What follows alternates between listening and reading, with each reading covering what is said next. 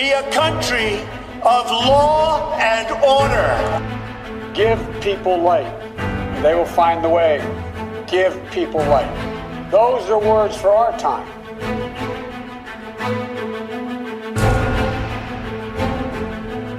Bonjour, vous écoutez Laurent Marchand, c'est Maison Blanche, le podcast de la rédaction d'Ouest France pour vous faire vivre les élections présidentielles américaines jusqu'au jour du scrutin le 3 novembre prochain. Nous retrouvons comme chaque semaine Charles-Philippe David, professeur à l'Université du Québec à Montréal, le CAM. Il est également le fondateur et le président de l'Observatoire sur les États-Unis. Et nous le retrouvons chaque semaine pour faire un point justement sur cette campagne électorale. Aujourd'hui, le thème, c'est bien sûr le premier grand débat qui aura lieu ce soir entre Joe Biden, le challenger démocrate, et le président sortant, Donald Trump. Nous allons évoquer certains précédents célèbres dans l'histoire américaine de ces débats présidentiels, mais aussi les angles d'attaque que les deux concurrents vont probablement utiliser ce soir lors de cette première joute. Retrouvons donc dans un instant notre invité de chaque semaine.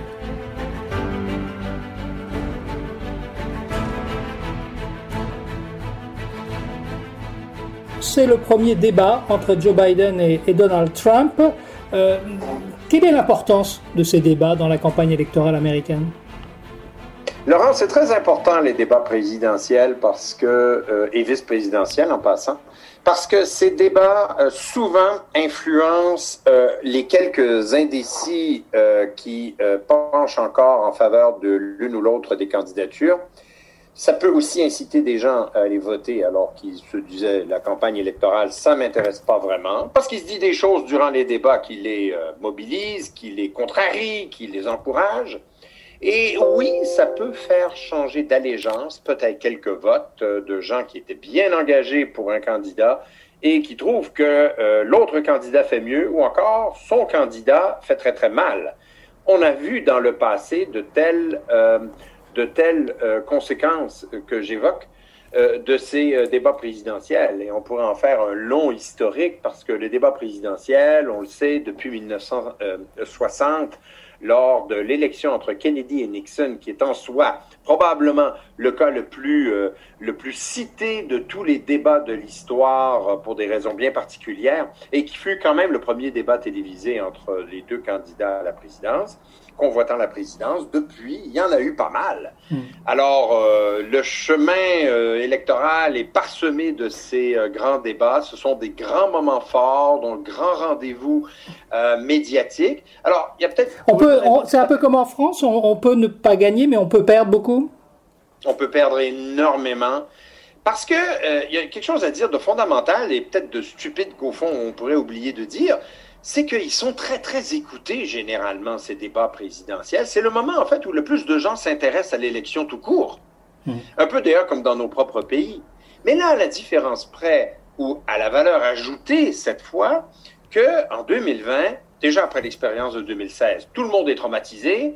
Alors, un combat encore, j'appelle ça un combat, j'appelle plus ça un débat d'ailleurs, entre Trump et Biden, ou Trump et n'importe qui, comme en 2016, Écoutez, ça vaut n'importe quel match de foot en France ou match de football aux États-Unis. Tout le monde veut écouter ça parce qu'on sait qu'il y aura des choses qui vont survenir, qui vont arriver, hmm. euh, qui ne sont pas prévisibles. Euh, Alors, Joe pour, pour ça, c'est important. Joe Biden a une certaine expérience puisque comme vice-président, il a déjà débattu justement dans, ce type de, circonstances. Ah ben oui, il a l'expérience, il n'y a aucun doute. Mais attention, face à lui, il a un j'allais dire presque en mauvais français, un performateur de débat, parce que Donald Trump vit, mais vit, se nourrit de ces shows euh, télévisuels dans lesquels euh, il, euh, je dirais pas il excelle, mais presque, parce qu'il il sait que c'est son arène et il conçoit cette arène-là comme un combat et il sait que c'est une lutte à finir et pour lui, la seule chose importante d'un débat présidentiel, quel que soit l'argument, quel que soit l'enjeu, c'est de gagner, gagner à tout prix. Et euh, même si dans les faits, euh, il est contredit et pourrait paraître très mal, si sur la forme, il semble être dominant, écoutez, pour toute raison, on le déclare peut-être pas gagnant de, ce, de, ce, débat ou de ce combat, mais en 2016, il est clair qu'il a fait des ravages euh, contre Hillary Clinton, qui n'a pas réussi à faire renverser la tendance. Alors, oui, il y a beaucoup à perdre dans ces débats pour revenir à, ta question précédente, mais il y a eu déjà des gaffes célèbres commises durant ces débats présidentiels qui ont sans nul doute, à mon humble avis, coûté la présidence à, euh, au présumé favori. Par exemple? Par exemple, Gerald Ford contre Jimmy Carter en, 1976. Il n'était pas en soi tout à fait normal pour un, président en, fonction, alors il est vrai qu'il n'avait pas été élu, lui, il avait été nommé par Nixon, de perdre, pas par beaucoup d'ailleurs, contre Jimmy Carter. Et on sait tous que durant l'un des débats, je crois le deuxième, il avait dit une phrase malheureuse qui s'était retourné contre lui alors qu'il avait dit que les Européens de l'Est, je crois qu'il avait fait référence aux Polonais et aux Hongrois, étaient tout à fait libres de, décider de leur sort. Tout le monde l'avait regardé en disant, en 1976, en pleine guerre froide avec la domination soviétique, vous osez dire à la face du monde que ces gens-là sont libres.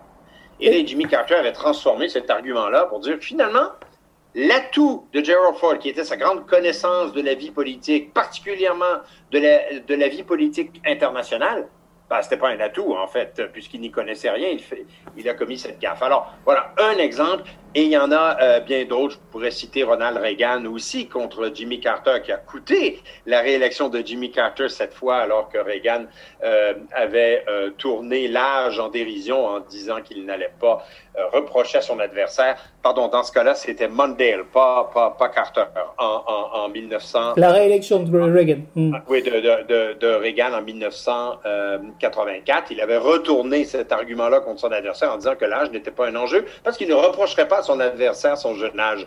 Ça avait éclaté l'audience euh, et, l'auditoire et, ça avait comme rassuré tout le monde que Ronald Reagan, même vieux, était encore tout à fait jeune d'esprit. Quel va être, lors de ce premier débat, l'angle d'attaque de Trump contre Biden D'être afféodé aux Chinois? Oh, bonne question. Euh, je vais être bien dans la tête de son euh, nouveau chef de campagne. Euh, je pense qu'il a plusieurs angles d'attaque. Euh, il va, et, et c'est pas nécessairement dans l'ordre que je vais les énoncer parce que je mm. pense qu'il va les utiliser tous. Il va d'abord certainement reprocher à Joe Biden d'être un radical, un socialiste. Et ça, en utilisant le mot socialiste, ça, c'est un mot qui les Américains n'aiment pas, détestent globalement, sauf Alexandra Ocasio-Cortez, euh, détestent profondément. Et d'associer Joe Biden avec l'aile radicale de son parti, avec euh, la, le désordre dans la rue, avec les manifestations, avec la remise en question de l'ordre, avec euh, la remise en question de la loi, euh, d'associer Joe Biden aux, aspects, euh, aux aspects contestables de son programme, sur l'environnement, sur l'économie notamment. ça, c'est des choses qui peuvent effectivement fonctionner rondement pour Donald Trump. Je pense qu'il va vouloir aussi attaquer Joe Biden sur son caractère en disant, on l'a entendu, Sleepy Joe, que Joe l'endormi, c'est pas quelqu'un vraiment de dynamique qui va défendre l'intérêt des États-Unis. Notamment, il va associer cet intérêt à la, complaisance de Biden envers la Chine, euh, en disant qu'au fond, c'est la faute de l'administration, déjà Clinton, mais surtout Obama-Biden, d'avoir euh, pensé que la Chine se comporterait de manière responsable au sein du système international. Et, va, donc lui remettre euh, sur la figure le fait que cette complaisance nous a mené, n'est-ce pas, au virus chinois. Alors, ça, c'est un deuxième angle d'attaque.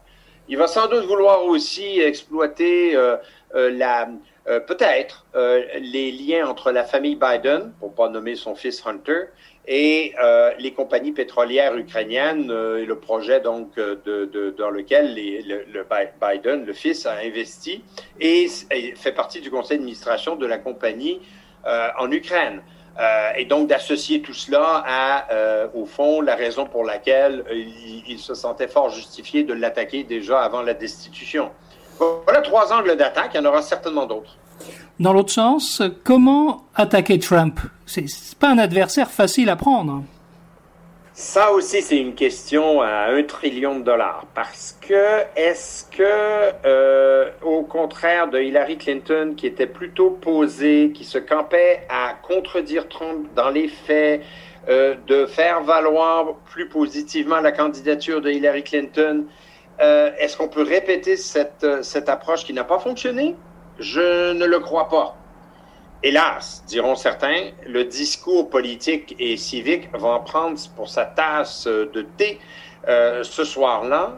Si Joe Biden effectivement est convaincu, comme je le suis, qu'il faille euh, attaquer directement Donald Trump est le président des États-Unis et dire qu'au fond, on peut s'attendre à ce qu'ils disent qu'il est carrément incompétent, responsable de la mort de milliers de milliers d'Américains qui auraient pu être sauvés ou épargnés de la pandémie si Trump avait pris les bonnes décisions, que si l'économie va mal, ben, c'est en partie une des conséquences de cette irresponsabilité, que euh, c'est un, un, président qui, qui s'est fait des ennemis chez ses alliés, qui s'est fait des alliés chez ses ennemis. La liste est tellement longue, Laurent, qu'on n'a pas assez de temps dans ce podcast mm. pour faire la longue liste de ce que Biden peut reprocher à Donald Trump. Euh, son manque d'éthique, son manque d'imputabilité, le fait que tout est mêlé dans sa tête entre sa famille, ses entreprises et la vie politique du pays ou la gouvernance du pays. Euh, sa condescendance à l'endroit de tous ses conseillers, euh, son peu de respect pour le rôle que jouent les médias normalement dans la vie politique. Enfin, écoutez, je, je... et ensuite, évidemment, s'en prendre au président sur les enjeux. Hmm. Mais je suis sûr que Trump va toujours distraire, dévier ses attaques pour pour parler d'autre chose. Alors, ça, promet, il va falloir que l'animateur soit très, très, très, très, euh, très ferme. Euh, dans l'opinion publique américaine, quel est l'impact euh, intime, j'allais dire, de l'épidémie? C'est-à-dire, parce que la société américaine est quand même très fonctionne en communauté, qui sont touchés par cette épidémie. quel est l'impact euh, ben, je, je, voudrais bien te dire que l'impact se vit euh, de manière nationale de la même manière, c'est-à-dire qu'il y a toujours plus de morts, plus de gens qui sont euh, conscients que c'est vraiment sérieux, c'est très sérieux cette pandémie, que probablement le chiffre du nombre de morts va doubler. Non mais il faut s'arrêter un instant pour comprendre l'amplitude, l'ampleur du, du, du, désastre. Doubler par rapport à 200 000 d'ici, dit-on, le début de l'année prochaine. C'est quand même pas si loin. Mais la réalité, Laurent, c'est que ce pays est toujours fracturé. Et même la pandémie a réussi à fracturer euh, ce pays entre croyants euh, du, désastre et euh, croyants qu'ils peuvent s'en sortir. Et, évidemment, dans le premier cas, on retrouve surtout les démocrates, et dans le deuxième cas, on retrouve surtout les républicains. Parce que regardez les rallyes de Donald Trump, euh, il y a guerre de masques, il n'y a pas de distanciation sociale, et on décrit, on dénonce les démocrates et euh, leur paranoïa et leur exagération de la menace. Trump a réussi en quelque part à faire accepter le discours en tordant lui-même d'ailleurs tous les avis qu'il reçoit de ses conseillers scientifiques, en tordant le discours, en faisant accepter le fait que oui, il y a beaucoup de morts, mais bon, il y en a toujours des morts. Il y en a des morts pour le cancer, il y a des morts de l'influenza ou de la grippe saisonnière. C'est juste un peu plus, c'est pas différent. Euh, et que ce qui est important, c'est de relancer l'économie. Ce n'est pas de confiner les gens chez eux. Hmm. Alors la fracture, elle est, elle est là. Euh, et, même si la pandémie gagne les terres républicaines, j'ai bien peur de dire que c'est bien malheureux de, de, constater que ça ne change pas les allégeances politiques. Euh, Trump est habitué à parler seul, très peu à dialoguer et à débattre dans ses apparitions. Est-ce que c'est pas une difficulté dans, justement un débat d'avoir des arguments euh, très courts hein? It's a great thing, the great guy, ça va pas très loin. Euh, est-ce que c'est pas un risque pour Trump ça? Si, si, si, si j'étais, et vous allez dire c'est prétentieux, vous avez bien raison. Hein? Mais si j'étais, euh, on me demande par chance, parce que je prendrais, je trouverais ça passionnant d'aider le clan Biden. Je pense que c'est assez clair que moi je voterais pour lui et pas pour Trump. Bon, on va au moins régler cette affaire-là. Euh, je, dirais à, Biden, faites des phrases courtes et, revenez marteler toujours le même message avec des messages secondaires. Et probablement, ce qui fait le plus mal à Trump et ce qui l'a plombé depuis quelques mois, c'est la pandémie. Si, euh, Joe, vous l'amenez sur le terrain de la loi et de l'ordre, euh, même si vous avez raison, vous allez avoir raison de dire que c'est quand même pas toute l'Amérique qui a feu et à sang, c'est pas vrai que les trois grandes villes américaines que cible Trump sont des villes où, n'est-ce pas, c'est Beyrouth. C'est vraiment exagéré de dire ça. C'est un euphémisme, d'ailleurs. Euh, essayez de toujours ramener à votre point fort, qui est celui de la pandémie. Et je pense que c'est là-dessus que Trump est très, très vulnérable. Euh, le fait, par exemple, qu'il n'écoute pas les scientifiques. C'est quand même une institution, malgré ceux qui sont contre le vaccin, ceux qui sont complotistes, il reste qu'une grande majorité d'Américains croient encore que la science a sa raison d'être.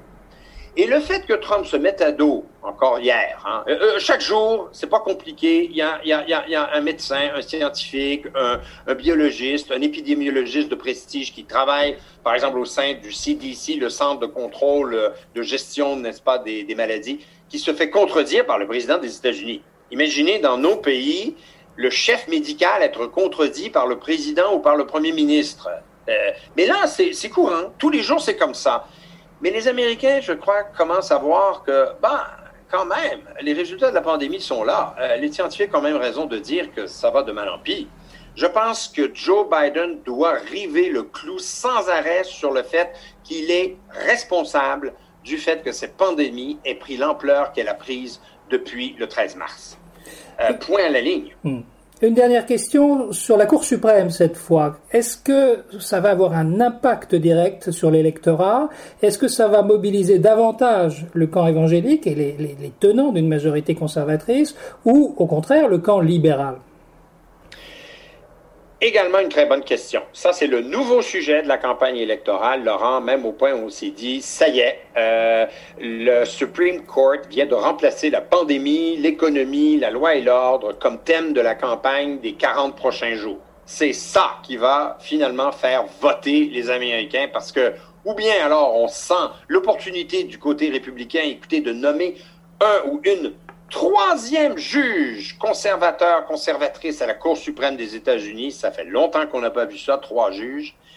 Euh, alors, les républicains, bien sûr, sont très contents, notamment, euh, tu l'as dit, les évangéliques, mais ça mobilise drôlement aussi les démocrates qui sont extrêmement fâchés de la tournure des événements, d'autant que l'échéancier qui se profile confirme évidemment leur appréhension qu'il y aura, il y aura sans doute une juge conservatrice à la Cour suprême des États-Unis, attend, attend, n'est-ce pas, pour défaire Obamacare et puis ensuite peut-être devoir décider finalement de la légitimité, l'égalité des résultats de l'élection entre, en gros, le 3 novembre et puis on va se dire la, rencontre du collège électoral, enfin des grands électeurs américains à la mi-décembre. Alors l'heure est grave. Et je pense que oui, ça, ça va beaucoup, beaucoup mobiliser le taux de participation. Donc, au final, on s'attend à un taux de participation qui va sans doute avoisiner celui de 2008 quand Barack Obama, avec ses grands discours, avait réussi à mobiliser notamment les jeunes pour se faire, euh, se faire élire euh, bah, bah, le premier président afro-américain. Donc la campagne ne fait vraiment commencer, elle va être très intense jusqu'au 3 novembre. Absolument, surtout que notez bien que c'est le premier de quatre débats on en a trois autres à venir, dont le débat, il faut pas le négliger, hein, il va être très important cette fois plus que jamais. Euh, des vice-présidents entre hmm. Kamala Harris, parce que tout le monde est bien conscient que Kamala Harris pourrait être présidente des États-Unis avant longtemps, et euh, Mike Pence. Alors ça, ça promet aussi donc quatre grands débats présidentiels, à mon avis, qui vont encore jouer sur les marges d'erreur qui sont disponibles, on va dire, dans les prévisions électorales. Cher Philippe David, merci beaucoup. On se retrouve euh, la semaine prochaine. Avec grand plaisir, Laurent. Retrouvez cet épisode ainsi que nos autres productions sur le mur des podcasts et aussi sur notre application Ouest France. N'hésitez pas à nous mettre 5 étoiles si vous avez aimé ce programme.